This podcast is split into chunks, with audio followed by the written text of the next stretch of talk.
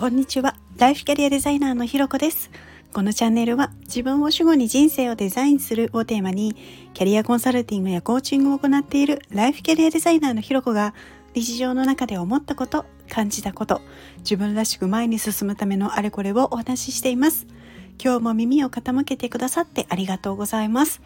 今日は先日リクエストがあった、えー、夫婦2人の生活は同居人と一緒というテーマでお話をしたいと思います。リクエストありがとうございます。とですね、このリクエストくださった方はあのお子さんがもうすぐ巣立つということででそうするとあの今まではねもうずっと18年ぐらいの間ああと上のお兄ちゃんもいたりするのでもっと長い期間だと思うんですけれど、まあ、そうするとあのすごい長い間あの夫婦2人だけっていう時間ではなかったものがこうお子さんが巣立つことでこう夫婦2人だけの暮らしになるという状況で。で今まではこうお子さんがいたからこう子供中心だったりとか、まあ、何かしら話題っていうことには事欠かなかった生活っていうのがこう夫婦2人だけになったらなんかただの同居人見たくなっちゃいそうでどうしたらいいのかみたいなところとと、まあ、私はあのずっと夫婦2人でいたりするので、まあ、そこら辺どうしてるのかっていうのを知りたいっていうようなリクエストだったんですね。であの、ね、今お伝えしたみたいに私のところは子供がいないのでもう結婚して10年近くずっとこう2人暮らしでいるんですけれどやっぱりこう私もですね同居人との違いってなんだ？みたいな感覚はすごいわかるなーなんていうことをこのリクエストいただいた時にすごい思いました。なので私のね経験が参考になればななんていうふうに思うんですけれど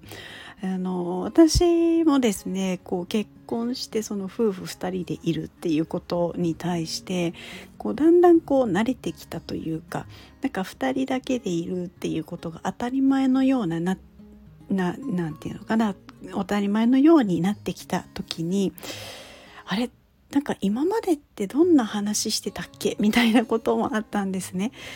こうで少しずつこう会話が減ってやっぱりこう新婚の頃とかお付き合いしてた頃とかに比べてやっぱり会話が減っていったりもして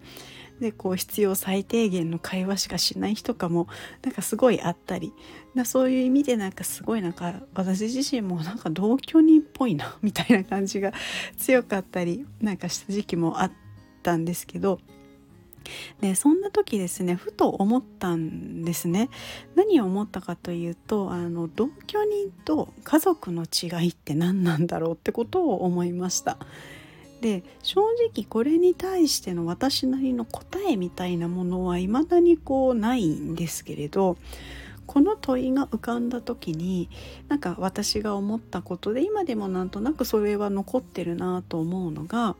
あの同居人とか家族とかっていう定義みたいなものではなくて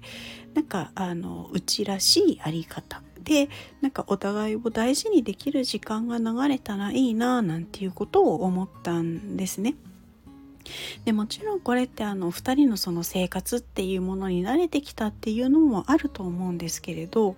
このあの近からず遠からずのいい距離感といえばなんかそんな感じなんだよなっていう感覚もあるんです。こう家族みたいな同居人同居人みたいな家族みたいななんかこうどっちにもなるというかそんなねちょっと抽象的で分かりにくいかもしれないんですけれどなんかこういう感覚ってきっと時間が経つにつれてその家ならではの2人の関係性みたいなものが徐々にできてくるんじゃないかななんていうことを思うんですね。なのでこうもし同じようにですねこうモヤモヤしている方がいらしたら